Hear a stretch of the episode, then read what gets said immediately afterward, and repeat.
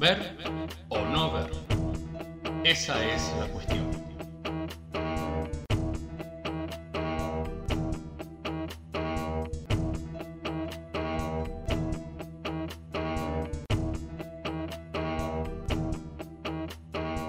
Largamos. Episodio 3. 3. Después de. Después de un pequeño hiatus que le dicen, Sí. eh, no vamos a eh, no vamos a inventar ninguna excusa. Se rompió la máquina. Eh, si escucharon el episodio 2, eso se grabó en una notebook eh, y sonaba bastante bastante feo. Eh, preferimos este, arreglar la máquina o en nuestro caso esperar y volver a prenderla y prendió sola. Claro. Así que así, así se manejan las cosas acá. Cualquiera de ustedes sabe que cuando una máquina no funciona y uno la quiere llevar a un técnico, la lleva al técnico, el técnico la prende y dice esta máquina anda perfecta. Y uno queda como un gil que no sabe nada. Exactamente, querida. Así que, Bueno, así que eso. Volvimos luego de casi dos semanas. Y para, para deleite de muchos y este, fastidio de otros. fastidio de otros, sobre todo por eh, nuestro tema de conversación del día de hoy. Me represento como debería ser cada capítulo. Yo soy Paula Yo soy Rodrigo. y esto es Ver, o no, ver. Capítulo número 3. 3. Muy 03. bien. Episodio. Cero- cero tres- episodio. 03 456. Se te cayó una sota. Una sota se me cayó todo, todo a fábrica de cartas. Naipes Casino. Así es. Bueno, episodio 3. Hoy, hoy no tenemos mucho primer, primera sección, primer bloque o como quieras llamarle. Sí, no, decidimos, yo decidí que ese primer bloque me estresaba mucho porque tenía que ir anotando las cosas que pasaban en toda la semana y me las olvidaba. Así Sí. que lo que sí me acuerdo es que eh, Joker y Joaquín Phoenix ganaron los BAFTA eh, y que el discurso Ah, de Joaquín Phoenix como- película. Eh, creo que sí, estoy Bien. bastante segura que sí. Eh, y que el discurso de Joaquín Phoenix ha sido maravilloso, así que si tienen la oportunidad de leerlo, léanlo. Si no, lo voy a retuitear desde el Twitter de Ver o No Ver. Eh, vas a Twitter, buscas Ver o No Ver Podcast y nos vas a encontrar. Exacto. Sí. Porque no me acuerdo el, usa- el usuario para repetirlo. Eh, tampoco. Deberíamos anotarlo. Y nos acabamos de enterar, hoy es, ¿esto cuándo es? Hoy, es Hoy es miércoles, miércoles, nueve y media de la cinco- noche. 5 de febrero. miércoles 5 nos acabamos de enterar que falleció eh, Kirk Douglas a los 103 años. Bien Eh, vividos. bien muy vividos. bien vividos. Gran actor. gran Claramente. actor. Pero bueno, o sea, eh, no es una sorpresa, pero bueno, a uno siempre le da a uno, cosita. a uno le da, le da cosita. Es así. Le da. Sí, vamos a, este, a mencionar, yo voy a mencionar, que ayer hubiera cumplido años el eh, maestro George A. Romero, eh, padre del zombie moderno. Y es todo lo Feliz que cumpleaños. ¿Eh? Feliz cumpleaños. Feliz cumpleaños eh, de donde quiera que esté zombificado. Está muy bien. Don Romero. Bien. Bueno, pasamos a nuestros dos temas del día, digamos. Sí, hoy vamos a hablar de dos temas absolutamente maravillosos, estrenos, estrenos, tan estrenos y tan novedosos que eh, nadie los vio. O poco, poco, poco nadie. Sí. Eh, resulta, resulta que hemos, eh, hemos sido invitados a participar a un maravilloso grupo de Telegram DC oficialista, donde eh, obviamente somos todos enfermitos de DC. Y de ahí mm, me avisaron que se estaban sorteando entradas para la van premier de Birds of Prey, Aves de Presa y la fabulosa, fantabulosa emancipación de Harley Quinn. Por lo que participé y gané, porque eh, es la suerte de principiante, no voy a ganar nunca más una van premier. Pero bueno, por lo menos gané esta y ayer fuimos a verla Sí. Al Hoyts del Abasto y hoy vamos a estar hablando de eso sin spoilers. El chivo que pasó. Claro. Del Hoyts del Abasto. Sí, sí, me van a venir a pagar Hoyts porque Sí, gracias, sí. gracias a, a- a mí van a aumentar su recaudación. Pero antes pero, de ver- pero antes de eso, este también un estreno, porque se, se estrenó que... El, Sí, el 30 de enero 30 creo de que enero, salió disponible en Netflix. Eh, vimos los seis, capítulos seis capítulos de la primera temporada de Ragnarok. Eh, una especie de maravilla nórdica eh, hecha por nórdicos, que son los que saben, los que saben hacer cosas sobre, sobre el norte de- del mundo son ellos. Este, y eh, bueno, la pudimos ver, la disfrutamos. De hecho, hoy recibí una mención de una persona conocida en Facebook que este, dijo que gracias a mi eh, posteo de, de- de que me había gustado mucho, eh, la vio y le encantó también. Este, así que nada, nada. Espero que, Sí. que- que más, más, más personas sigan nuestro, nuestro ejemplo y la, y la vean porque realmente es Sí, muy buena. sí, sí, o sea, es, es, eh, es una serie para ver en una tarde, un, un día, uno de estos días de, de tanto, de tanto calor que uno no quiere salir ni, ni al baño, encerrarse en la se ve habitación, mucho hielo. Entonces, como que. encerrarse en la habitación, ponerse el aire y poner y poner Netflix y son son seis capítulos de capítulos de 40 minutos más o menos, así que este se, se ve se ve pronto, nosotros terminamos como a las 3 de la mañana porque Sí, porque. La, la arrancamos, la arrancamos a la nochecita, claro, sí, sí, sí. Eh, pero la verdad que está muy bien. Yo voy a leer un pequeño, pequeño resumen Dale. wikipediano. Dale, después yo Dice digo más ah, o menos lo que Ragnarok, pienso. Ragnarok, suena mucho mejor. Claro. Es una serie de televisión noruega de suspenso y ciencia ficción creada por Adam Price y emitida por Netflix. Situada en la ciudad ficticia de Eda, Noruega, Ragnarok enlaza los tópicos del cambio climático y contaminación industrial con la mitología nórdica. Esto es un, un- un breve resumencito. La serie está en eh, noruego, Así que si sos como yo que no lees mucho subtítulo porque entendés inglés, eh, vas a tener que leer subtítulos. Sí, exactamente.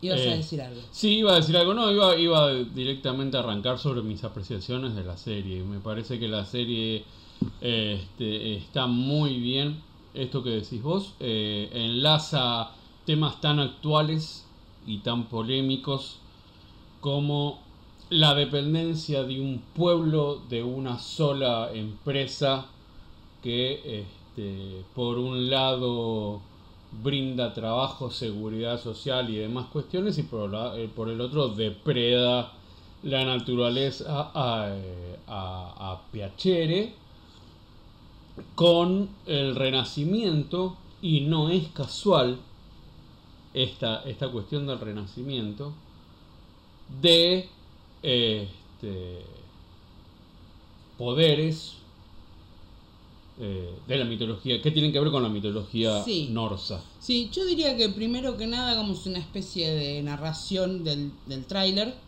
eh, que lo pueden ver en Netflix obviamente o en YouTube.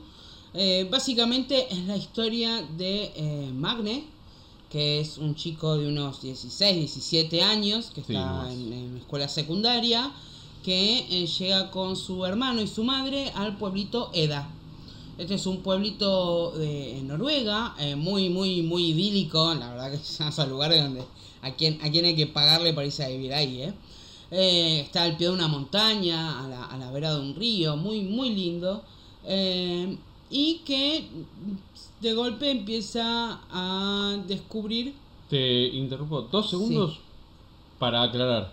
Vuelven al pueblo. Claro. Ellos vivían en el pueblo. vivían en el pueblo, se habían ido a raíz de la muerte del padre de, de él. de, de los dos Este, hermanos. Del, del protagonista, claro. Eh, y ahí, después de un tiempo, vuelven que la madre consigue trabajo en una empresa. La empresa es la gran este, factoría que de la que depende EDA directamente, ¿no? Este. eh, que es, que es, bueno, esto es- lo, lo comentamos, bueno, y, a partir de ahí se van desarrollando, este, se va desarrollando la historia, ¿no? Pero es el punto de partida. En un momento, bueno, eh, eh, en realidad no, es, es, eh, uno de los, de los ejes narrativos es toda la, la interacción y el- el espacio de poder que ocupa eh, la, la, la, fábrica Yutul, este, que el, el, el, espacio de poder que ocupan respecto del pueblo, cómo lo tienen sometido y, y, y subyugado desde lo económico y lo, y lo social también, ¿no? Porque todo el mundo trabaja para directa o indirectamente trabaja para, este, o depende de los ingresos que este, la y esto esto es algo que no que no escapa que no escapa a nadie. Es algo que se que, que pasa pasa en un pueblito de Noruega pasa eh, en nuestro país pasa en Estados Unidos de, pasa en todos lados de tener estos los pueblos dependientes de eh, de, de, de, un, de un acá, acá ha pasado mucho con los con los mataderos con con, con, frigoríficos con, este yo recuerdo bueno por, por, cuestiones personales yo trabajé mi primer trabajo fue fue en el sindicato de minería y eh, pasé los años algunos años del menemismo este, trabajando ahí y, recuerdo la, la, la de, oídas en el sindicato de, empresas mineras que cerraban y desaparecía el pueblo directamente. Directamente porque, o sea, no, no, no había otra fuente de ingresos ni de trabajo que la empresa y las subsidiarias, ¿no? claro, sí, sí, sí. Sí, y aparte, este, normalmente la, la, la empresa esa este, te, te, te banca la escuela, te, te, te, banca, este, no sé, un, el hospital, un, club, un, campo de deportes. Eh, entonces, sí, sí, sí. Una empresa que cierra eh, es mucho más que, que, que, la falta de trabajo, ¿no? Eh, desaparece el pueblo, literalmente. Bueno, y acá, Entonces, acá claro, lo, lo, que se, lo que uno se, se termina planteando es ¿Qué tanto le permitís que haga esa empresa medioambientalmente? Por ejemplo, como este, contraprestación o contrapartida a lo que ellos ofrecen, que es el trabajo y la vida de un pueblo. ¿Qué haces? ¿Los dejás que echen este, desperdicios este, al, al, agua, que tiren químicos al agua, que te contaminen el suelo? Eh, es, es, es, una es una eh, es, es, es una cuestión que es una problemática bastante compleja. Y muy vigente y muy, muy vigente. Y muy vigente. Y unido a eso la serie nos presenta el renacimiento de los poderes norsos que también tienen su correlato en la realidad eh, más de una vez en estos últimos años hemos leído cómo la mitología o la religión nórdica ha tenido un repunte, sobre todo entre los jóvenes de la zona de los países escandinavos, eh, a raíz de la este, desilusión que representa la religión eh, cristiana o católica. Eh, este, no es casual, no es casual que se puedan mezclar tan con tanto realismo quizás este, la palabra a veces me, me, me, resulta un poco antipática, pero sí, pero es, eh, es, una, es una narrativa bastante realista. Eh, dos, dos temas quizás tan diferentes, ¿no? Eh, así que bueno, es, un poco eso. A ver, yo, yo no soy una erudita en mitología nórdica, ni pretendo, ni pretendo este, parecerlo. Eh, lo mío siempre fue la, fue la mitología griega, es la que, la que a mí me gustaba. Eh, pero bueno, sí, lo, lo, lo, lo que sé de, de, mitología nórdica es eh, los dioses nórdicos tienen un eterno enfrentamiento con los gigantes.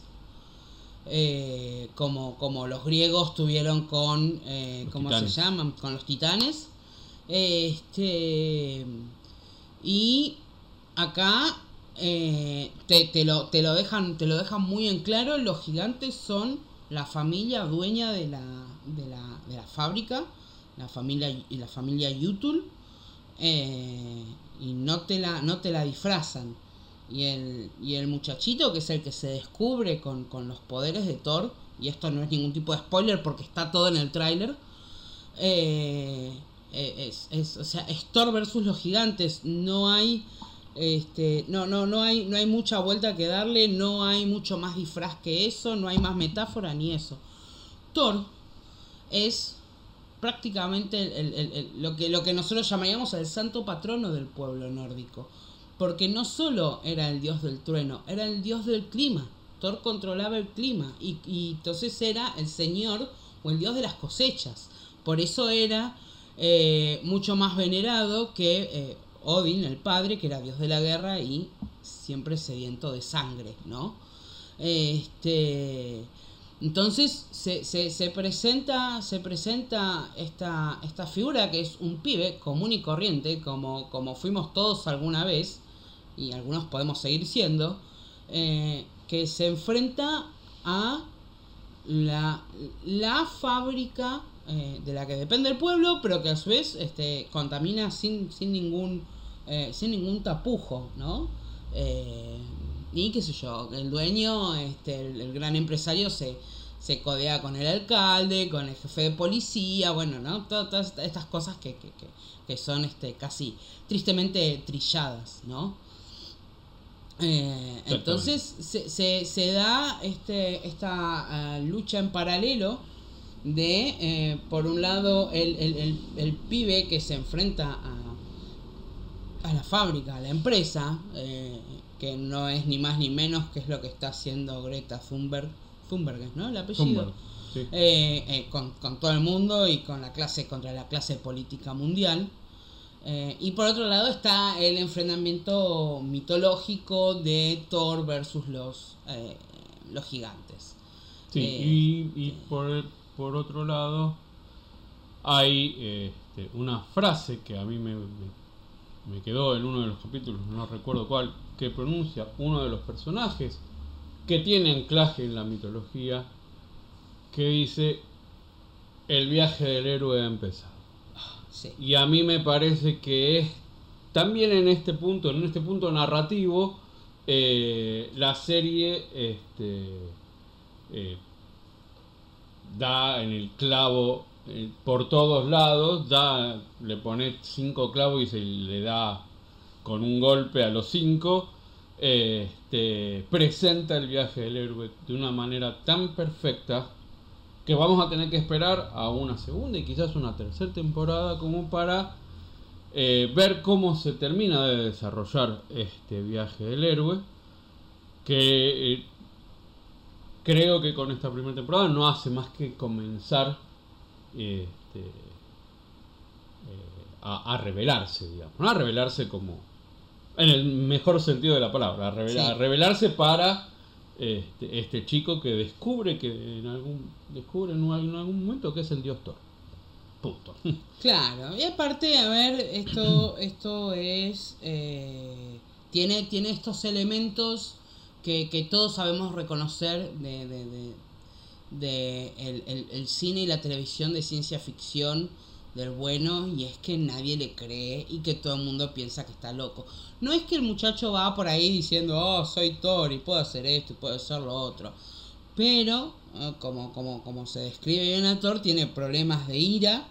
Este, y, y una serie de situaciones lo lo, lo, lo, dejan en el lugar en el lugar de chico problemático. Ya venía con esos antecedentes, digamos, de, de, antes de que empiece la serie, digamos, cuando arranca la serie, ya tiene, este, ya es problemático y, em, bueno, nada, se, se, se encuentran este, en, en situaciones donde este, que tiene que ir al psicólogo, que tiene que ir al psiquiatra, que tiene que tomar tal medicamento, que qué sé yo, y bueno. Y mientras que él este, eh, lidia eh, con, con, con, la madre y lidia con un hermano, que ya vamos a hablar de eso, este, pero bueno, lidia con una madre que hace, hace lo que puede este, y no siempre, no siempre le va bien. Pero bueno, es, es, es, también está, o sea, también te muestra la lucha de él como, como, como, como ser humano y como hijo y de eh, eh, esta, esta, esta sensación de estar este, de, de, de, que tironean de uno de todos de, distintos lados sí totalmente y, además eh, querer por ahí cumplir con esta sensación de, de, no pertenecer de no encajar no una cosa muy adolescente no Sí. eh, de, de, no el- encajar en, en ningún lado, de, sí. que, de que todos te miran como un tipo raro, eh, tu viejo, tus viejos no te entienden, no, no, no saben cómo enfrentarse, entre comillas. Tu hermano es un forro. a vos, tu, herma- tu hermano. eh, y ahí me quiero detener. No es un completo forro, como dice la mitología nórdica. no es un comple- no es un completo este mal hermano. Eh, tiene sus cosas buenas y tiene sus cosas jodidas. Como el hermano de Thor. Pero, que, pero es que justamente vos sabés que ahí esa es, esa es la influencia del mainstream. Loki no es el hermano de Thor, no en la mitología. Es hijo de dos gigantes, al menos, eh, al menos lo que estuve leyendo de mitología antes de empezar a grabar.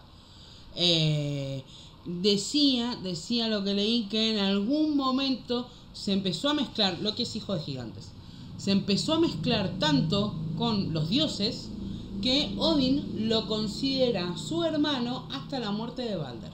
Yo había leído algo, algo, algo de eso Odin en no, algún Thor. momento. No, no, Odin. Eh, yo te digo lo que leí. Lo puede considera- estar, está bien, puede, sí. puede estar, puede ser un error de, de, de la, de la página de donde saqué la información. ¿no? Como dije eh, eh, al Sí, principio, no, soy, expertos. no soy experta en el tema. Sí tenía la idea de que Thor y Loki hermanados era una concepción de Marvel, de, de, los cómics. Eh, pero Sí, había algo de eso. Pero no no no no estoy muy en tema igualmente acá en la serie sí es el hermano y es eh, brillante Y, y la sí, actuación la actuación. La actuación.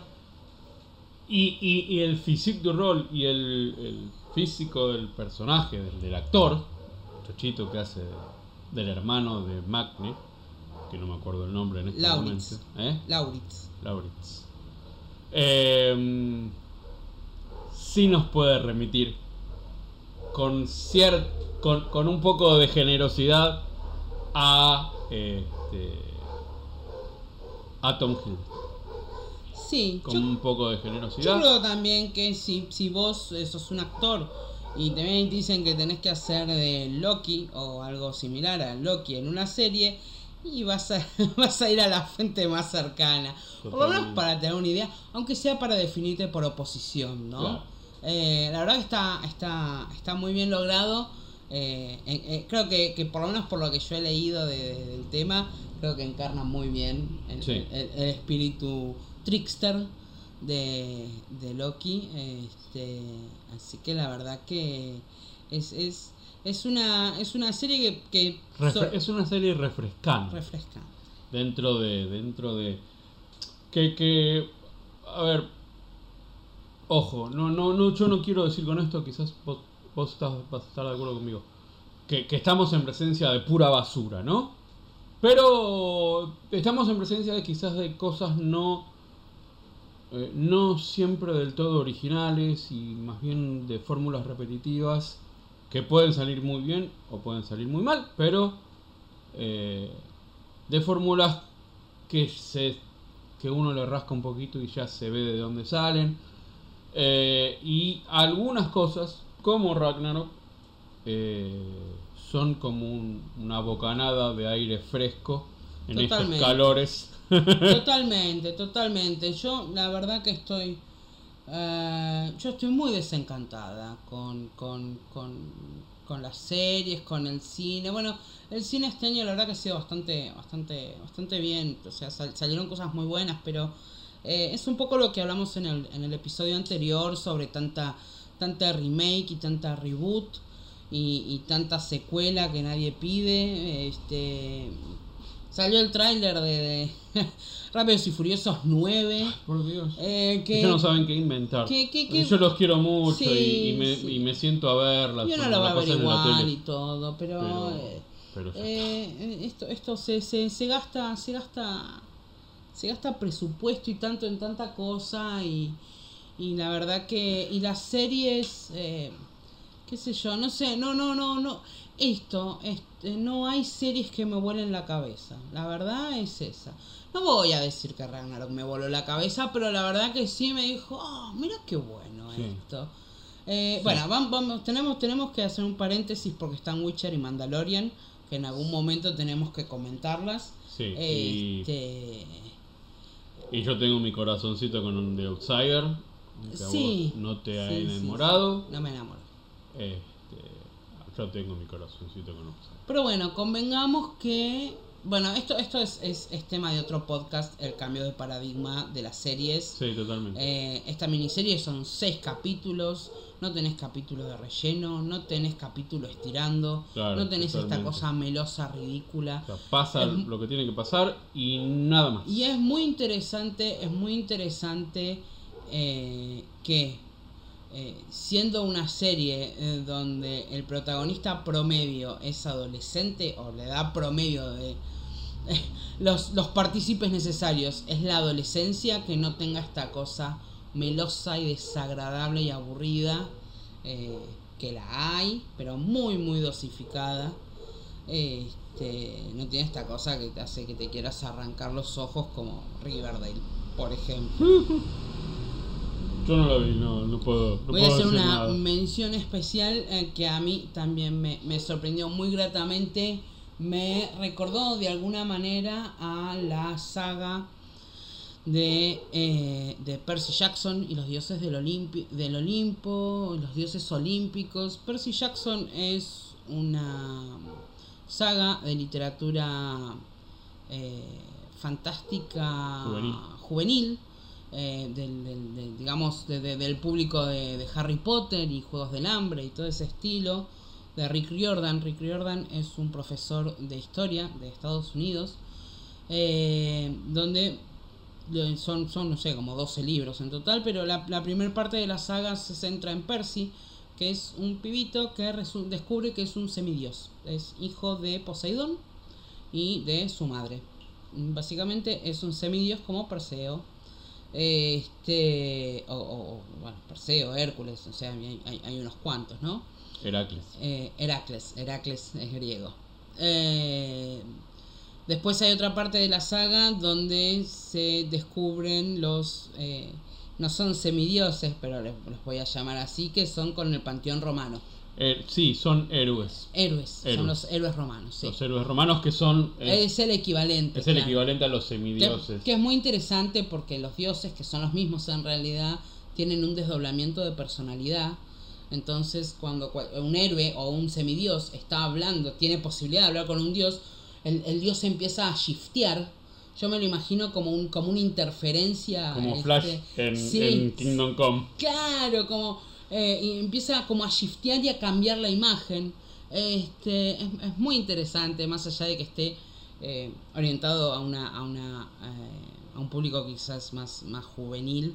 Eh, yo con mis treinta y pico de años, este, la verdad que lo, lo, disfruté un montón y a que le gusta la mitología está muy bien, eh, muy, muy bien integrada la, la mitología a, eh, al mundo real este con, con, con lo que sería el equivalente a easter eggs este Mitológicos. eh, mitológicos, Sí. claro este Percy Jackson tuvo tuvo dos, dos películas este adaptación bastante bastante fallidas eh, muy bien intencionadas pero que bueno hacen hacen agua hacen agua con, con comparación con los libros porque este porque lo hizo Disney posiblemente o no sé Ah. pero, pero bueno, tiene, tiene mucho de esta cosa, así que le- la, la recomendación de último momento es que si llegas a ver Ragnarok y te gusta y te interesa ese estilo, eh, bájate, bájate algún, algún librito de, de Percy Jackson que se, se, se dejan leer.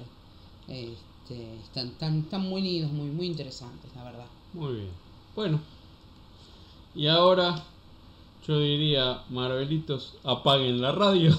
Sí, por favor. por Este- favor. Apaguen la radio, no, pausen el podcast. Pausen el podcast. O bajen el volumen. o nos despedimos de ustedes. bueno, vamos a hablar de eh, Aves de Presa y la fantabulosa emancipación De de, Harley. Harley. Eh, ¿Empezó yo? ¿Empezás vos? Eh, empieza, empieza vos. Empiezo yo. Bueno, eh, vamos a decir que eh, a los dos la película nos gustó prácticamente por igual. Eh, es una película, lo comentábamos ayer saliendo del cine, que te da lo que promete y no te promete más nada de lo que ves. eh, no quiere dar lecciones de cine, ni quiere ser la epopeya heroica semejante a la Lía y a la Odisea, este, que si en algún punto este, Marvel, Marvel Disney intenta ofrecer o vender de sus películas, o los seguidores intentan de alguna manera plantear de las películas Marvel Disney. Eh, es una película de chicas para todo público. Eh, salvo para los, Los más recalcitrantes, machistas, babosos de vamos a ver a Margot Robbins en shortcito y nada más. Eh, y es una película que eh, entretiene mucho. Este, no es perfecta, no tiene por qué serlo, no se plantea hacerlo. Y eh, presenta, estoy contando, 1, 2, 3, 4, 5 personajes. ¿Sí? 5 personajes, que son ellas, de las cuales 3 son fantásticas, o prácticamente fantásticas, y 2 a mí no me gustaron por, distinto- por distintos motivos, pero no me gustaron. Eh, y un villano, ahora sí, ahora sí. Eh, si uno hace la comparación con que, que es casi obvia, o, no sé si debería hacerlo, pero que es casi obvia. Si uno hace la comparación con eh, Escuadrón Suicida, ahora sí presenta un villano A la como la gente. No es Norman Bates, no es Darth Vader, no es este, Aníbal Lecter. Pero es Pero es un villano a la altura de la película, un villano que tiene sus momentos muy divertidos y tiene sus momentos muy jodidos. Y creo yo, en lo, vuelvo, en lo que ofrece y, y plantea la película, brillantemente actuado por Iwan McGregor, que es como Gardel, cada día actúa mejor. No, no, la verdad que, que nos, que nos, a mí, por lo menos, a mí me, me- me cae bien ver a Iwan McGregor actuar. Me cae bien él, me parece un gran actor haciendo personajes eh, que no son Shakespeare, No, no, pero, que, pero que, tienen, que tienen sus... Hace una semana atrás vimos Doctor Sueño. Claro, claro, Por claro, y es un personaje que nada que ver. Yo voy a decir una cosa, eh, es de público conocimiento que yo no quiero tener hijos, pero si Iwan McGregor quiere descendencia, yo me ofrezco eh, Sí. de mil amores, ¿eh? De mil amores. amores. Eh, la lista es larga, ¿eh? No voy a, no, no, no te hagas el canchero, Iwan, porque en esa lista no estás solo, ¿eh? este, pero bueno, nada, sí, la verdad que la bueno, peli, es como es un estudio científico que dijo que este, el hombre más lindo del mundo es eh, Robert Pattinson y Henry Cavill quedó segundo. Eh, Así, así es como surgen los antivacunas Sí, y los tierraplanistas. La No, ciencia haciéndose pasar por cualquier eh, cosa. Robert Pattinson todavía no es su nombre, es un posadolescente de treinta y pico de años. Este, y Henry Cavill es su nombre. Hmm. Hecho y derecho. Punto, se acabó. Eh, cerramos el tema psicosexual acá. Pero bueno, volviendo a la peli, ahora sí en serio, eh, la verdad que la peli es disfrutable, muy disfrutable. Este, esto, yo le, quisiera decir a los grandes cráneos de la crítica cinematográfica argentina y mundial que no vayan a ver los siete samuráis porque están viendo eh, aves de presa están viendo una película basada en eh, un eh, un personajes de cómics que este que hacen de las suyas. Es una comedia de acción, es una comedia y se nota que es una comedia, tiene un ritmo de comedia, tiene un tono de comedia, no se ríe de sí misma, sino que te hace reír y te hace sonreír y te hace entretener. Y este y además tiene, tiene un- su buena dosis de acción y su buena dosis de eh, sano feminismo. Sí, sí, y tiene, y tiene esta cosa, eh, tiene, tiene, tiene esta cosa que no viene con el, con el, ay, miren qué feministas que somos, poniendo a todas las mujeres juntas a pelear contra Thanos, por ejemplo, este, sino que lo hace, lo hace y listo, y si lo entendés, lo entendés, y si no lo entendés, jodete, te pasó por arriba, y bueno. Como, como es la famosa escena de la, de la colita de pelo cuando están peleando. Que salió en trailers, así que Sí. no, no, no, no cuenta, no cuenta como No cuenta como spoiler. Eh, Están peleando y, y- y se la ve a Canario eh, luchando Molesta con con el pelo, pelo. que se le viene el pelo en la cara. Este, y, y, y Harley va, va hasta donde está ella y le ofrece una colita de pelo. Ella la acepta, se ata el pelo y sigue peleando. Me pareció absolutamente, bueno, sororo, es la palabra Sí, que vos sí, usaste sí, ayer. Este, Sí, sí, sí. Es, Eh, es, es, eh, es- es y- claro. Eh, la película eh, tiene, mantiene, mantiene la misma línea que mantiene eh, Harley Quinn, la serie, la serie animada de DC Universe. Eh, que si que todavía ya, no la que ya viste, comentamos que es una a verla porque es una hermosura de serie divertida Es- y, y- y- consiste en, en- en- Harley buscando su propia su propia identidad después de separarse del Joker. Acá no importa por qué se separó, eh, eh, que, que la relación de ellos es absolutamente tóxica y abusiva. eh, es, es algo que, que- que trasciende los cómics, que, que- que en cada eh, en cada en, en cada eh, demostración que se hizo, uno lo ve en, en Injustice, en el videojuego, uno lo ve en los cómics, en Injustice el cómic, o en cualquier otro cómic, lo ve en series animadas, lo ve en películas. eh, Sí, bueno, a ver. es es, es el, el- el dibujito de, de, de la, de, la, de la de relación la relación tóxica. tóxica. O sea, la relación ya empieza, sí. Sí. Así que, este, Sí, no... sí, sí, por supuesto. Por supuesto, pero bueno, a mí me daba como mucho, mucho, mucha eh, fobia eh, en, en- en- en eventos y, y comicones y cosas así cuando, cuando ves a las parejitas de, de, de, de Harley Quinn y de Joker y vos decís, chabona, por favor, amigo, date cuenta. Sí. ¿Entendés? Está bien. Deja ese pibito. Hay toda una cuestión, hay toda una cuestión estética, con, con estética, y qué sé yo, pero, eh, ¿entendés? Si un día el chabón te faja, no es adorable, ¿entendés? O sea, eh, eso es, esas, esas son las, la, la, la, la, la cosa que a mí me hace ruido, que me hizo ruido siempre de, de, de, de Harley. Ahora que se separó, que busca su propia identidad, como algo fuera de, de- del Joker, eh, ahora, ahora me, me asusta menos. Eh, Y párrafo aparte para Margot Robin. Por favor, sí. Eh, Margot Robin y Harley Quinn son la una para la otra.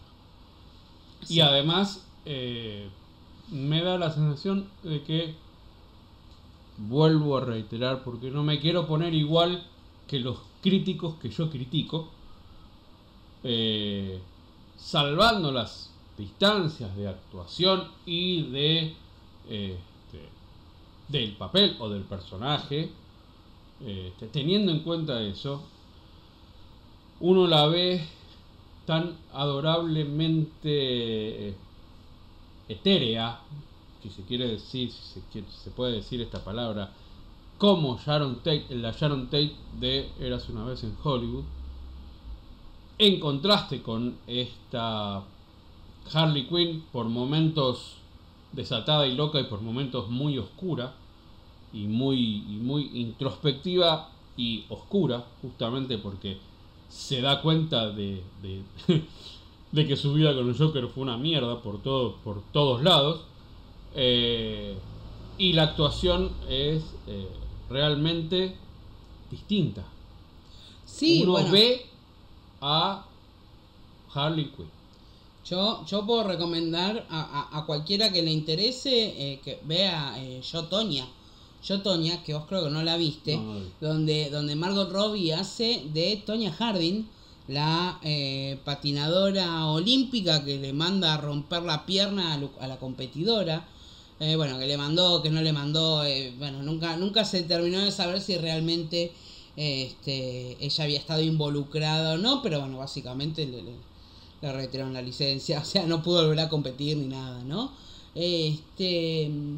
Y, y, y que de hecho estuvo estuvo nominada a, al Oscar por, por mejor actriz por por Yotoña, o sea, tiene tiene una versatilidad que bueno, sí, posiblemente yo lo leía en Twitter alguien que comentaba que decía que que Margot Robbie es eh, es eh, posiblemente la mejor actriz que tiene DC en estos momentos, o sea, DC Warner. Claramente. Este, y que es una de las actrices con, con más, más potencia, más potencial de, en- en- de la actualidad, sobre todo considerando que es una, que es una piba jovencita. Porque eh, justo este tweet mencionaba a un- a una mina como Viola Davis, a la que yo amo absolutamente, que es que hace de Amanda Waller en Suicide Squad, que es una bestia actuando, pero bueno, es Que una mina que haber tiene sido el 50.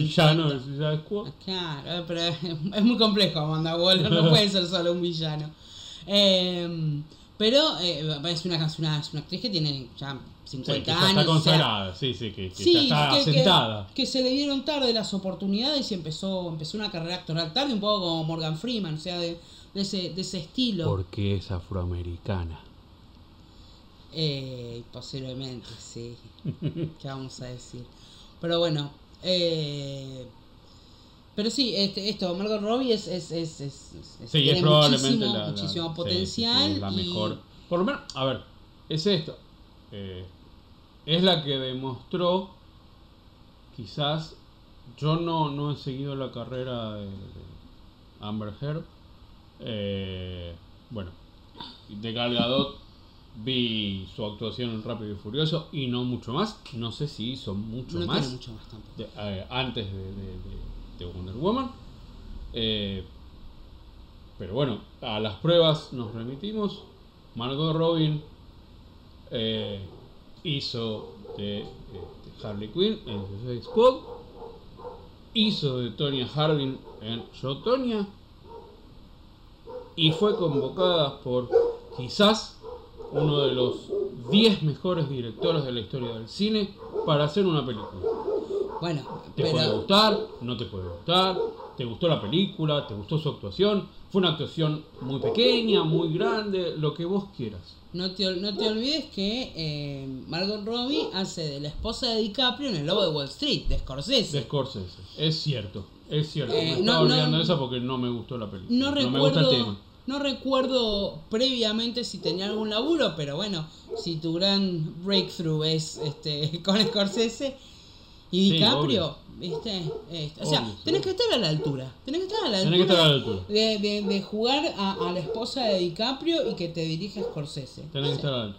eh, Es- si te- no, no te tienen que laburás elegir. más. Te o sea, te tienen, por algo te tienen que elegir. Sí, sí, sí, Por sí, algo lo pero si, si haces sapo no trabajas más. Es cierto, es cierto. Así que bueno, nada, eso. Y este, dos menciones para los personajes de, este, de Huntress y de eh, Black Canary. eh, nunca mejor Black, porque también es afroamericana. Y mm, que, que, que están bien, están bien. Me gustaron los personajes, me gustó la construcción de los personajes. Este, me gustó, me gustaron los- en sus estilos. Los dos son, eh, a ver, Yo voy a decir, ah, perdona que te interrumpa, Sí. yo voy a decir que he descubierto que la, la Huntress de, de mm, Aves de Presa es mi, es mi espíritu animal. está bien. Eh, sí, sí, sí, sí. eh, así que en cuanto pueda, eh, me voy a poner un trajecito negro y voy a salir con una ballesta a disparar malhechores. Bueno, está bien. Si puedo conseguir este... Una eh, moto, No, el dinero, el dinero de la familia, Claro, digo, dinero de la mejor, familia, claro, sí. No, lo que iba a decir es, y las comparaciones son odiosas, entiéndanlo desde, desde un punto de vista super, super light. Eh, son dos personajes que tranquilamente yo podría ver en un cómic. Y no desentonarían con la historia de los personajes. ¿Sí? De, Canario Negro o de Cazador.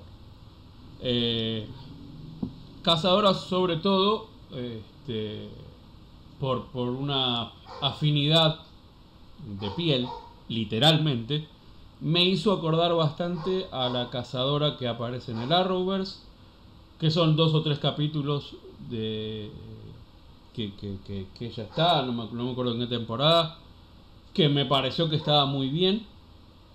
Eh, este, y, y tiene esta tiene, tiene ciertas particularidades. Obviamente la... eh, La cazadora del Arrowverse no estaba enamorada de Oliver Queen y disparaba las flechitas con forma de corazón. mm, no recuerdo. Porque, porque si es esa, no. No, no recuerdo. A mí, pero a mí me, a mí me, me vibró mucho el espíritu de, de la cazadora de, de, de Batman serie animada o Justice League animada, de, de alguna versión Mm, Sí, animada. también, también. Me también. vibró mucho para También, yo, eh, a mí me... me eh, es más parecida, esa, esa de, de, de- de Batman Taz y de Justice League Taz, digamos, me... Me resuena más a los cómics. Bueno, pero es que justamente, o sea, yo creo que lo, lo que lo que más se criticó es este tema de los trajes.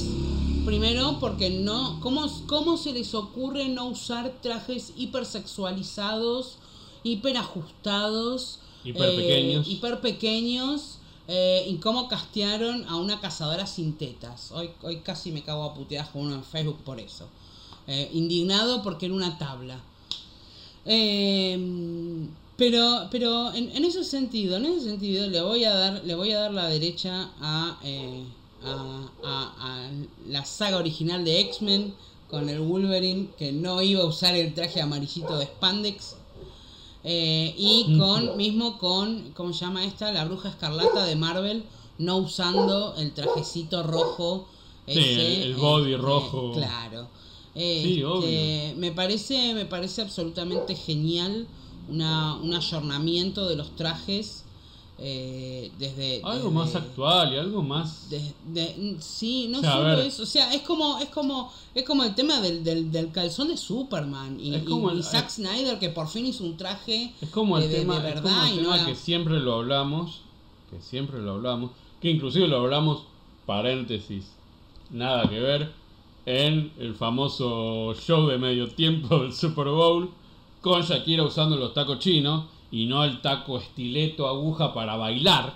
Claro. Eh, bueno, es esto, es el ayornamiento. O sea, eh, me usas, me usas un taco chino, me usas un calzado cómodo para cagarte a trompada con Las botas de Wonder Woman. esto, por ejemplo. Y no, por ejemplo, la absoluta ridiculez que por, por, para hacer una película de un tipo que supuestamente que ya había hecho como cuatro antes, queda espantoso de eh, creo que es la Resident Evil 5, el ahora taco, ahora no taco. Sí. O sea, Sí, sí, sí, es un error de continuismo y de continuidad que eh, hay toda una secuencia de inicio donde Mila Jovovich en algunas escenas tiene un taco, se le ve un taco de la bota y en otras escenas se ve otro taco. Sí, tipo, tipo chato en realidad, tipo Sí, sí, sí, son. entonces dejémonos de joder. Poneme un calzado, en este caso calzado, poneme un traje que sea femenino, porque es femenino, no se puso un exoesqueleto, no se puso una armadura como, como, como Iron Man. O sea, un traje que es femenino, sexy, digamos, si querés ponerlo así, pero que no es este eh, de, de, de, de bailarina de, cabarulo de, de- de- del bajo. Bueno, pero es que ahí justamente radica, ahí radica el feminismo de la, de la película. Totalmente. El feminismo de la película es mucho más allá de eh, esto, de vamos todas corriendo a pegarle al malo. Este, o, o- o hacerle lugar a Spider-Man para que no sé qué mierda tenía que hacer una sola vez, no la veo más esa película. Este, ¿Cuál? En Avengers, que se ponen todas las todas las heroínas Ah. hacen como una cadena humana y Spider-Man tenía que hacer no sé qué cosa, poner una bomba, no, no me acuerdo Ah, no, qué miércoles no, era. Y lo iban olvidó. como cubriendo. El, Creo gua- el guante le habían robado y Creo lo se pasaban. me, no se sé. me olvidó, se me olvidó cuando salió el cine. Sí, sí. Eh, bueno, de- decía, eh, eh, el, el- el- el feminismo está en esto, el feminismo está en, en eh, poner, ponerte, poner la ropa que vos te querés poner, ¿no? La ropa que al, eh, al pajerito le gusta, ¿entendés? Totalmente. Este, y, y, y, pasa por esto, y ropa cómoda, y ropa divertida, y... Sí, sí, ¿Viste? y no dejas de ser una mina linda y, Y, y sexy. sabes qué, y sabes qué, la sensualidad y lo sexy no pasa por la ropa. No, no, Ese, pasa, ese es pasa el, es el, es el, es por el, la personalidad. E- Es un, es el, es el medio de seducción más básico la hay, ropa. hay un... Hay, hay- Seduce a alguien con el cerebro, así Totalmente. si podés. Totalmente, hay este, casi al, fin- al final de la película hay como un- hay dos o tres frases que a mí me quedaron muy, que me parecieron muy, muy oportunas, donde eh, uno, uno de los personajes elogia a otro por, porque da una patada alta con los pantalones ajustados, sexy, que tenía puesto y, no, qué bien, qué, qué buena patada alta que se- sí, estu- estuvo buenísima, le dice otro. Eh, y, y nada, y esto. Y Canario Negro no tiene que usar el body y las medias de red, muchachos. No. O sea, no. No lo necesita. No lo necesita en lo más mínimo. Así que dejémonos de joder con, con que esa sea, eso sea parte de la crítica de una película. Ese es el tema. Ese es el ese es el problema. Porque Ese es el si, vos, si vos querés criticar que eligieron a una actriz eh, que no es blanca y que no está caracterizada rubia cuando el canon del cómic es que es así, bueno, no lo puede entender. Lo puede compartir o no, pero tiene un fundamento. Eh, lo- los trajes no, los trajes no porque se aceptan otros trajes. Eh, porque, porque uno lo ha visto en, en otras situaciones. Eh, yo, yo creo que pasa por un tema de ayornamiento y de ajustarlo a la... Y además, si es por los trajes, el traje que usa con el shortcito ínfimo que le queda chico a mi hija de 12 años, que usa Margot Robbie, Robbie en Suicide Squad, no es canon. Ah, sí, bueno, pero ese era, pero ese era sexy. Entonces, Claro, ese sí, ese te dejaba ver medio culo. Pero ese estaba buenísimo. Ahora que no lo usa, que no le podés ver medio culo a Margot Robin y la tenés que ver actuar, eh, podés decir cosas como destruyó todo lo que había, lo bueno que había hecho en Suicide Squad. Contame, no me quiero pelear con un título, porque eso es un título, porque Twitter son títulos, no hay contenido en Twitter. No hay, no hay, es, es el título catástrofe y nada más. No puedes desarrollar contenido en 140 caracteres. Entonces hacerlo en otro lado. Porque sos crítico. Y tenés que fundamentar lo que decís. No, sos un acólito de Disney. No importa. Bueno, Pero trabajás de eso. Sí. Punto. Trabajás, de, trabajás haciendo crítica cinematográfica. Entonces, fundamentá. Usá contenidos, no títulos. Porque a mí el título no me dice nada. Entonces, eh, yo puedo fundamentar. Te puede gustar mi fundamento o no te, o no te puede, o puede no gustarte mi fundamento y nos peleamos y discutimos y todo lo que vos quieras. Pero discutimos fundamentos, discutimos contenidos, no el título. El título no me dice absolutamente nada. Entonces, dejémonos de joder muchachos. Este es un podcast que trata de fundamentar lo que dice. Podemos estar equivocados o no estar equivocados, podemos meterle la, meter la pata en una fecha o en un dato. Pero nunca, nunca nos van a agarrar eh, repitiendo como lorito los títulos del, del diario. Casi digo un- nombre de un diario, pero no me quiero, no me quiero meter a pelearme con eso. Cualquier diario. Eh, entonces, volviendo al fundamento. Eh, dejate de joder. Si vas a criticar una película, criticala por lo que te gustó o no te gustó. No por si eh, la actriz que hace de cazadora tiene o no tiene tetas. Teta. Tiene o no tiene 120 de tetas. Porque teta tiene, porque es una mujer.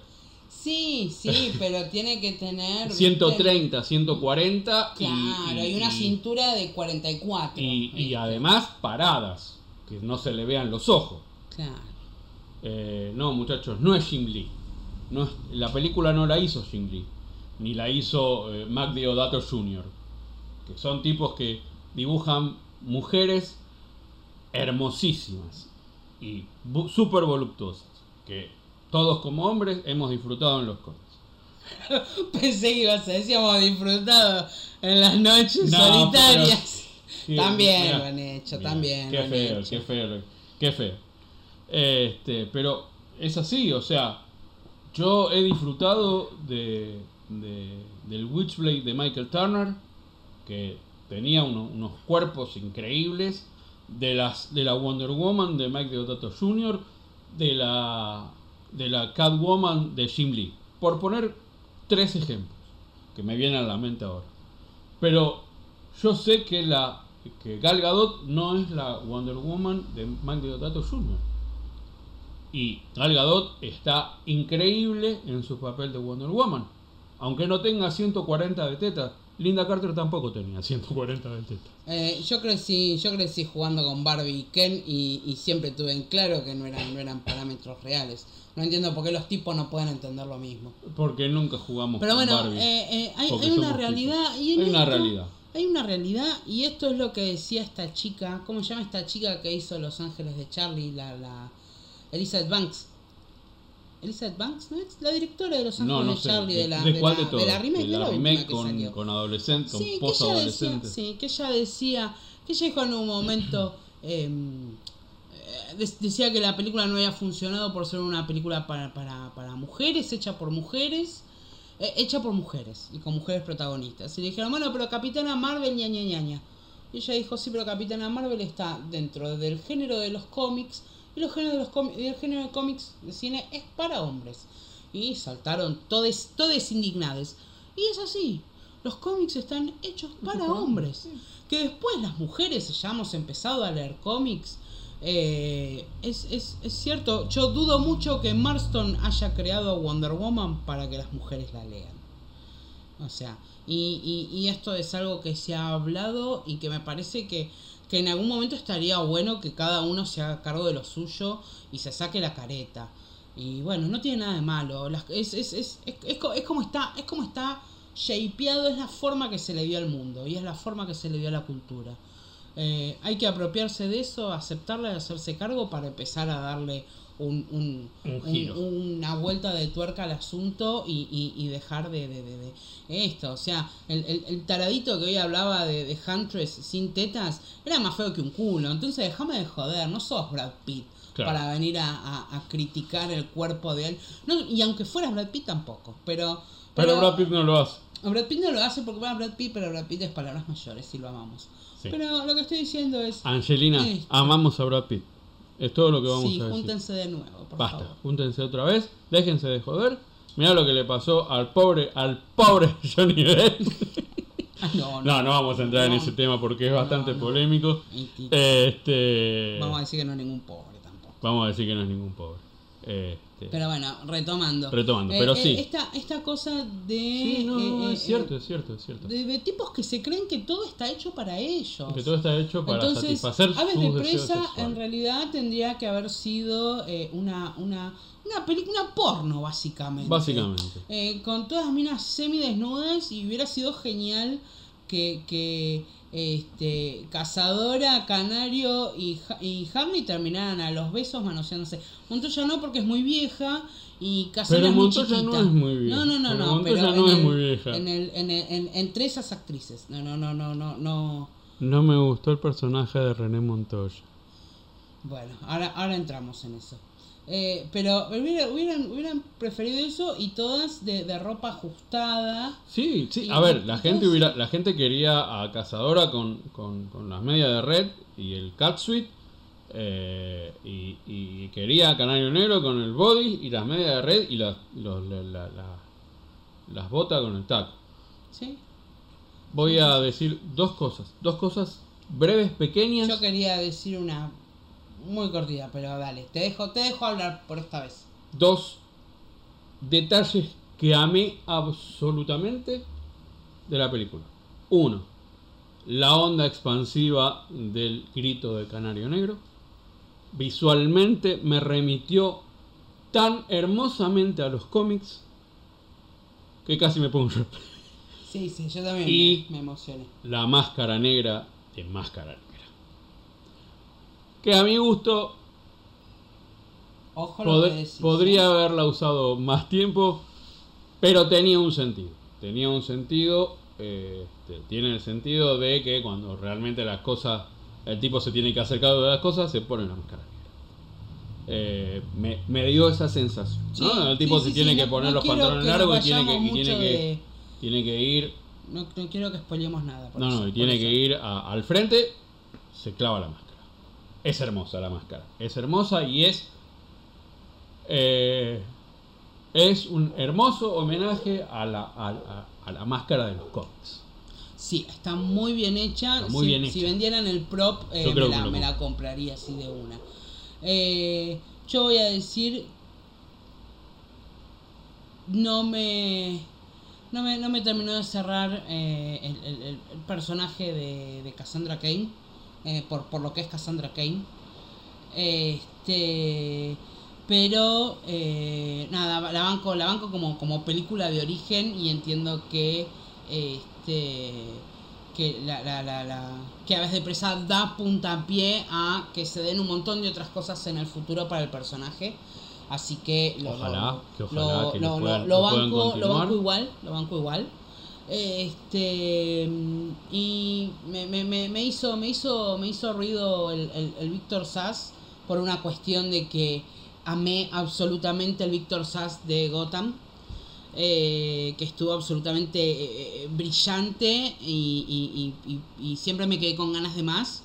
Entonces encontrarme un, un Víctor Sass tan, tan distinto que obviamente no, no, no es de ninguna forma una, una continuación de personaje eh, y tampoco debería serlo me, me, me conmocionó un hay- poco hay sí, un poquito de dije, shock, "Oh, pero me gustado pareció que el otro". estaba bien. Eh, no igual, desentona. igual necesité un poquito más de sociopatía. Está como, como Sí. muy anclado en, en- la realidad. Es como, es, es como demasiado secuaz. Y Víctor Sass no es un secuaz Eh, de nadie. Claro, bueno, pero en Gotham también. En, en Gotham aparece mucho tipo henchman, ¿viste? Este, Sí, es cierto. Entonces tiene, tiene, tiene un poco eso. Eh, yo lo, lo, lo, lo, lo ultimito que quiero, que quiero decir. eh, hoy leí eh, que Katy Young, no sé si fue la directora o la o Hodgson, creo que es la guionista, le preguntaron si en algún momento habían contemplado eh, que apareciera Oráculo en el guion y eh, contestó algo así como que no podía decir nada sin que eso implicara, que no podía hablar del pasado que podía ser el futuro. ¿Sí? Claro. O sea, eh, esta, la película queda muy, muy bien predispuesta para armar, para Gotham City, secuela. para Gotham City Para- Sirens para en Gotham realidad. Eh, es muy interesante ver que en todas las entrevistas que salieron de mm, todas las entrevistas que, que, que están saliendo al aire de promoción de, de Aves de Presa, eh, Har- Harley, Harley va a decir, Margot eh, y, el resto de las actrices eh, referencian mucho los cómics, hablan mucho del tema cómics, arengando a la gente a que lea. Eh, y que eh, Margot se ha cansado de hablar de Poison Ivy y que de hecho empujó para poner a Poison Ivy en esta película y que como que todavía no como que bueno nada son cosas que se negocian no Sí, totalmente. este y que eh, pero bueno que como que tiene muchas ganas y siendo que ya eh, produjo esta y está como más metida como productora no solo como actriz eh, me parece que es me parece que es un, un punto re a favor para, para este estilo de es, una, películas es una posibilidad Eh, cierta, yo digamos. creo que este fin de semana la película ya recupera lo, recupera el presupuesto y después va a ser ya pura ganancia así que este eh, me, me al- me alegro me alegro mucho porque Sí. me parece que es una es una es una muy linda línea eh, en- en- un poco en paralelo con, con- con todo el tema de, de- de- de Snyder y, y- y todo lo que es esa parte del DCU pero Sí, me, yo creo me que- gustó mucho y me, me gustó como quedó quedó muy bien encajada Sí. para, Sí, para, para otras cosas. para el futuro, sí. Yo creo que también es, es, es un es más allá de, de- de la pelea por, por, por el lanzamiento del Snyder Cut, es, eh, es como, bueno, está bien, estamos dando la pelea, pero además estamos, estamos siguiendo adelante con la historia, porque si no nos estancamos y, nos peleamos con los fans, o nos peleamos con este, o nos peleamos con el otro, y, pero Warner, Warner DC tiene que seguir moviéndose. Y creo que eh, eh, ese es, es la dirección correcta. Eh, una película fresca y que, que, que, que da la- que da esto, que da posibilidad a, de alguna manera, otro eh, universo u otro, Sí. otro lado del universo DC. Sí, sí, sí, es como, como una, una rama paralela este, dentro de, de- de la narrativa, como, como eh, otro, otro arco narrativo en paralelo, digamos. O sea, ¿qué estaba pasando mientras eh, pasaban otras cosas en lo que es eh, el- la- toda, toda la historia de Batman, ¿no? Este, yo creo que, que- que está, está muy interesante eso. Habría que ver cómo se va a encajar Suicide Squad 2. Eh, que va a salir obviamente, eh, no, me acuerdo exactamente cuándo sale, pero va a salir obviamente antes de, de- Gotham City Sirens, que ni, ni, recién creo que se estará hablando, según cómo, cómo salga esto. Perdón. Eh, lo, lo último que quiero, que quiero comentar, ya medio dando por cerrado todo el, análisis de, de aves de presa, quiero, quiero comentar un poquito sobre el tema del Snyder Cut a raíz de, de eh, distintos, distintos enfrentamientos que, que tuve con, con gente que se cree muy, muy graciosa por, por bardear mi, mi, mi Twitter personal, mi usuario de Twitter personal tiene el hashtag del release de Snyder Cut. Eh, y yo lo pido siempre que puedo, donde sea que pueda, siempre que sea algo ubicado. Eh, hoy, hoy, hoy me crucé con un, con un paspadito este, que le daba lástima. eh, que yo le daba lástima por mi hashtag y no es la primera vez que, que- leo, que leo ese tipo de comentario. Eh, que la verdad me importa tres carajos a quién le doy lástima y a quién no si sos un ilustre desconocido, ¿no? Convengamos eso. La verdad que no me va a quitar el sueño. Eh, sí me parece muy tremendo eh, de la gente que no apoya la liberación del corte de Snyder porque lo que busca el Snyder Cut es la protección de la integridad del trabajo de un director, del trabajo de un, de un guionista. Es que no venga un traje de un estudio, sea Disney, sea eh, Warner, sea el estudio que sea, y te diga, no, esto no se hace así, y te diga cómo tenés que hacer tu trabajo. A vos que ya te ganaste un Oscar, o a vos que tenés eh, películas absolutamente consagradas y que grandes directores del cine te, te, te nombran como referente o como inspiración. Que no venga un pelotudo con un trajecito que porque tiene este el- el- el- la chapita en la puerta este, en, en gerencia te venga a decir cómo tenés que hacer tu trabajo y quiera venir a, a tacharte una, una hoja del guion y a reescribírtela. El Snyder Cut busca eso, busca que eso no pase. Apoyar el Snyder Cut es apoyar ese tipo de laburo, es bancar el- los cortes de director de, todas las películas que tengan un corte de director. Eh, es, es celebrar que Warner haya sacado el corte de director de Doctor Sueño, que nadie lo pidió, pero es la visión del director, es lo que el director quería hacer. Es, eh, es apoyar, si, si alguien pide el corte de Kimber, si existe un corte de Kimber, que es eh, de Dark Phoenix, es, es bancarlo. Es bancar eh, a, a, a Josh Trank, que es el director de Los Cuatro Fantásticos que también hubo interferencia del estudio. Uno, no, uno se empieza a enterar estas cosas cuando se involucra en el movimiento. No es solo Snyder. Snyder quizás tiene la suerte de, de- de- de ser un tipo tan talentoso que ha sabido cultivar una, una fanbase enorme. Eh, y, que bueno, se vio lamentablemente, se, se vio envuelto en una tragedia que, que, que generó, le generó también eh, más, más, más, este, más apoyo de la gente, porque, porque por supuesto, porque somos seres humanos. Eh, es, es bancar el, el corte de J.J. Abrams de episodio 9. Eh, eh, ¿qué, qué, otro? David Ayer con Suicide Squad. Suicide Squad tenía Parademons y un, y un tubo boom. Y, creo que aparecía Steppenwolf. Y en lugar de eso, eh, cagaron toda la, la, la película con, con, con metiendo Enchantress como villana. Eh, hay, hay, hay mucho, hay mucho de eso. Y hoy lo, hoy lo charlábamos con Rodrigo. Y sí, quizás esto no es una historia nueva.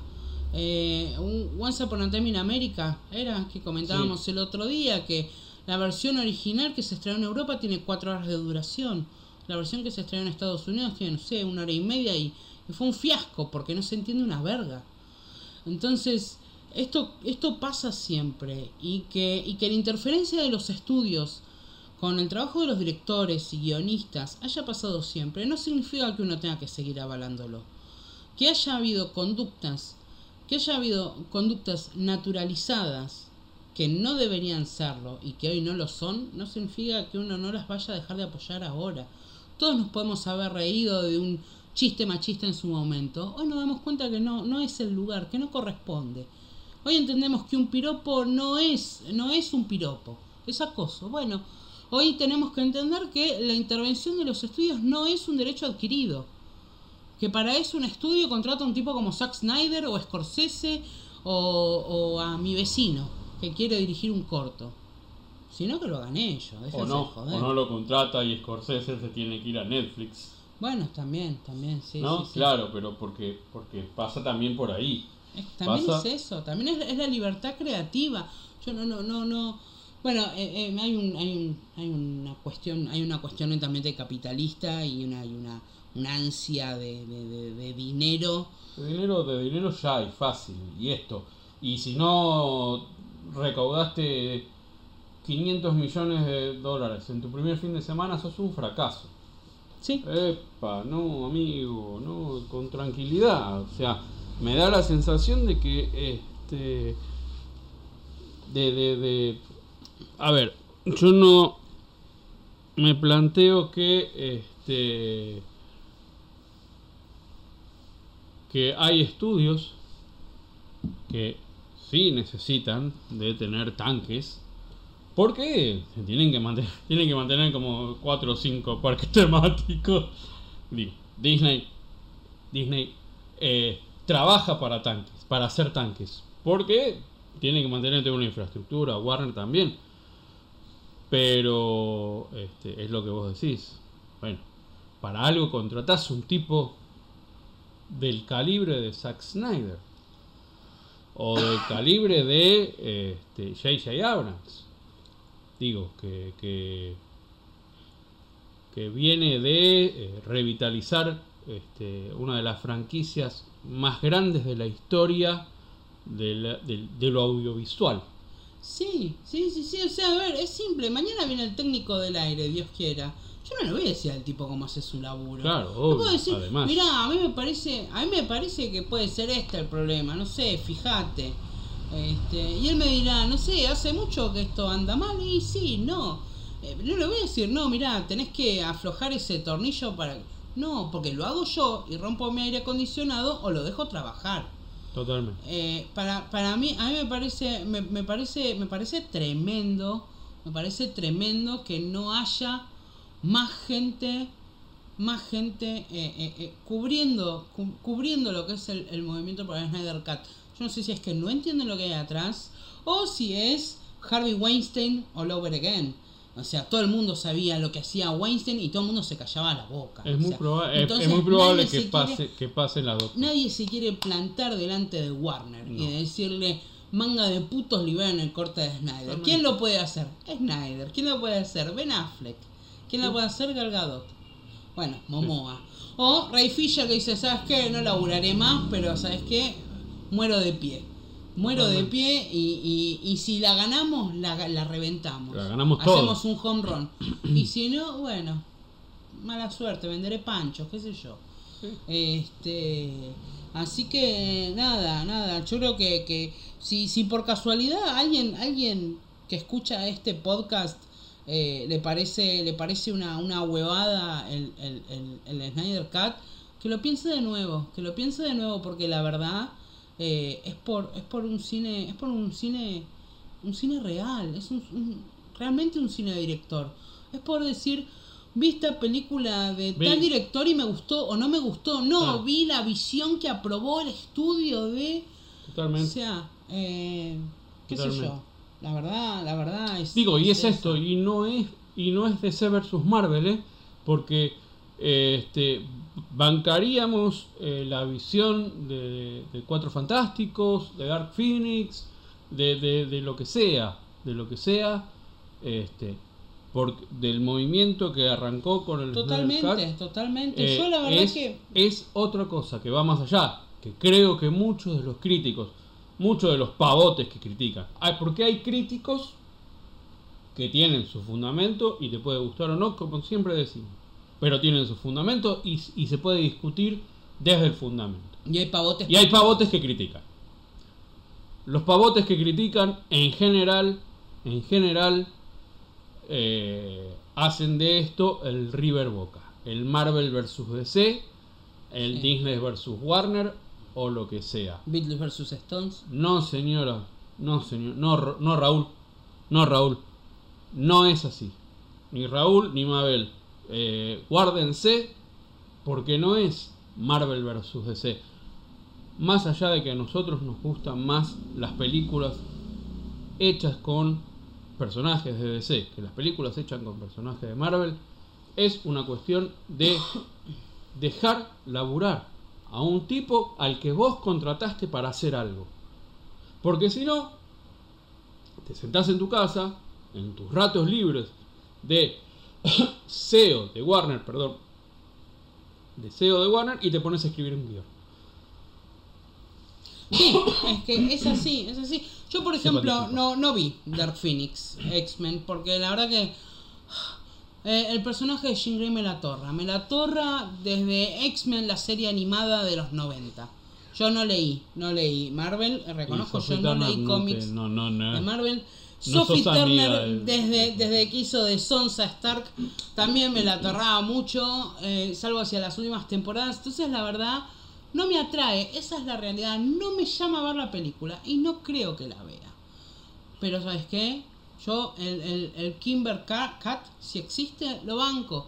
Sí. Y si hay que retuitear y hashtaguear, yo lo hago. Sí, totalmente. Y sabes qué, a mí me gustó episodio 9, mátenme, dispárenme, a mí me gustó, la disfruté, etcétera. Eh, hay un corte de J.J. Abrams, dale que va, lo pedimos. Cuatro Fantásticos me parece me, sorry, me parece me la, la, la- la creación como tal. Eh, ni vi la última película, pero hay que pedirla, la pedimos. ¿Dónde hay que firmar? Yo firmo. O sea, eh, y que, bueno, y David Ayer, estoy tratando de averiguar si existe realmente un corte de David Ayer o si le, le masacraron el, el, guion antes de filmar. Eh, si existe, lo pedimos también. Lo pedimos, o sea, y, y, y si el día de mañana resulta que eh, salta, no sé, fulano, eh, uno de los directores de alguna película de Marvel, eh, de, de- de- de- del MCU, digo, ¿no? Y dice, eh, Kevin Feige no me dejó eh, co- completar mi visión, me editaron la película sin mi permiso, quiero sacar el corte de, no sé, eh, Doctor Strange, qué sé yo. Endgame. Eh, Endgame. Endgame, que fue una película que no nos gustó. Sí, sí, bueno, y yo te la banco, yo te la banco. Porque es, es el Yo te laburo. la banco porque, porque es el laburo, porque va más allá, porque porque yo entiendo que no me tiene, no me tienen por qué gustar to- absolutamente todas las películas que se hacen. Películas que no son para mí. Y listo, Pero yo tengo que pero ten- tenemos que tener la, la posibilidad de juzgarla y de verla. Y de ver y de ver lo que quiso decir el director. Y poder decir, mira, ¿sabes No qué? Esta película de Snyder es una bosta. ¿Por qué? Pero es la película de Snyder. Totalmente. ¿Entendés? O es la película de Scorsese. Por- Es poder decir esto. Yo vi, eh, yo vi eh, el logo de Wall Street y no me gustó. Ay, bueno, no te gustó, no te gustó. No es tu película. Obvio. Y, y, y, y es decir, Y es decir, eh, es esto, y es decir, este, y no, lo que quería decir es esto. Y pedir que se, que se dé un corte de director no implica que uno va a defender el corte de director si realmente no te gustó. Si no te gustó, no te gustó, punto y se acabó. Y nadie, se, y nadie se va a morir porque a Rodrigo o a Paula no le guste el corte de Snyder. Suponga que, no, que no va a pasar. Mm. Sáqueselo de la cabeza. Este, aunque seamos dos en el cine, vamos a hacer estos dos. Este, pero nada, es, es, defender el trabajo. Esto, ni más ni menos. Nosotros no vamos a el Ministerio de Acción Social, ni al Ministerio de Trabajo, ni al obelisco, ni a ningún lado. Hashtagamos. Porque es defender el laburo de un tipo que nos parece valioso. Y así como defendemos el laburo de Zack Snyder, que nos parece un enorme director, un director talentoso, que hasta un hombre como James Cameron, sí Raúl, James Cameron elogió a Zack Snyder, eh, también vamos a defender a, entre comillas, la contra. Totalmente. Son los directores que hacen películas del MCU o de Marvel o de personajes de Marvel que quizás no tengan que ver con el MCU. ¿Sí? Porque es defender el laburo de, de algo que a nosotros nos apasiona, que es el cine. Y yo no quiero ver el corte de la oficina este, de contadores de Warner. Quiero ver el corte del director que Warner contrató. El otro día, el otro día dejé de seguir a Neil Gaiman en Twitter. Y yo, yo lo banco a Neil Gaiman, o lo bancaba. Eh, tuvo un cruce con Josh Whedon en Twitter. Eh, y Neil. Y yo no, no, no, terminé. Capaz que, capaz que yo y, y otras personas entendimos mal el, el, intercambio. Pero dijo algo así como, alguien dijo de lo que había hecho Whedon con Justice League y Gaiman dijo, sí, fue divertido. Eh, no, no, no me consta, porque no estoy en la cabeza de, Gaiman, no me consta que haya querido decir eso a ese tweet, ni en qué tono, si, si, si era si vos bardeás, yo también bardeo. Pero mi respuesta, mi respuesta a Gaiman fue, eh, espero que nunca nadie reescribe el 80% de un libro tuyo antes de que salga de imprenta. Eh, es, es, así, o sea, le puede pasar a cualquiera, le ha pasado a cualquiera. Eh, eh, a Stephen King con Apocalipsis. Claro, claro, por ejemplo, por ejemplo. Stephen King tuvo que cortar el 60% de Apocalipsis para que la editorial se lo sacara Stephen King, que ya era Stephen King, que ya había escrito Carrie, había escrito Salem Slot, había escrito El Resplandor, se habían hecho las respectivas películas y miniseries con un increíble éxito, un tipo como Stanley Kubrick había dirigido, más allá de lo que le guste o no a Stephen King, había dirigido el Resplandor. Con Nicholson. Con Jack Nicholson.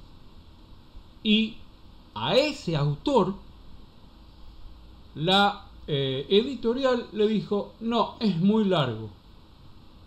Y Stephen King tuvo que cercenar, destruir la obra. Al menos se lo dejaron hacer a él. Al menos. Y después muchos años después, muchos años después, no recuerdo cuántos, pero al menos 10 o 15 años después, siendo Stephen King que ya podía comprarse esa editorial, o, y varias editoriales, pudo, pudo sacar la obra completa. Te puede gustar, no te puede gustar, te puede aburrir, no te puede aburrir. Él lo dice en el prólogo, a mí es una cosa que me quedó. Él dice el prólogo. Este no es un libro nuevo. Este es el mismo libro que el anterior, solo que los personajes hacen más cosas. Claro. Sí, a ver, no es, no es exactamente el mismo caso porque el, el, problema de- del Snyder Cut de- con, con Snyder es reescritura del guion cuando el tipo se ausenta por, por, por lo que le pasó con la hija, ¿no? Por, por, por- porque la hija se quitó la vida. O sea, es más deleznable todavía, Sí, sí, es sí. más horror. reprochable. No es divertido, Eh, Neil Gaiman. No, claramente. No es divertido. Pero, pero bueno, no, no, nos, nos, nos, nos embelezamos Sí, sí, hablando de, de- de- del tema y nos, nos zarpamos Nos media hora, zarpamos, pero, nos zarpamos. Pero bueno, queríamos, queríamos dejar, yo quería hacer una especie de, de- de pequeño descargo porque, porque la verdad que me parece que, que la gente que se está, se está burlando de, del Snyder Cut me parece que no está entendiendo nada. Y me parece, Y- y- me parece y muy tremendo. No se burlan del Snyder Cut, se burlan de un hashtag, se burlan de un nombre de usuario de Twitter, no se burlan del Snyder Sí, Cut. no, por porque supuesto. nada, esa gente no escribe nada en su Twitter criticando al Snyder Cut. No, porque no tienen tiempo. Porque no tienen, porque no tienen cerebro, no tienen fundamentos y porque no se les cae una puta idea. Básicamente. Porque lo único que escriben, los pavotes que critican, no los críticos, los pavotes que hacen, que trabajan de críticos, son títulos de diario. Punto. El contenido te lo debo, negro. Chimpum. Acá cierro. eh, y como, como siempre decimos, eso es todo, amigos, en este programa que se llama ¿Ver o no ver? Esa es la cuestión. Hasta la próxima. That's all, folks.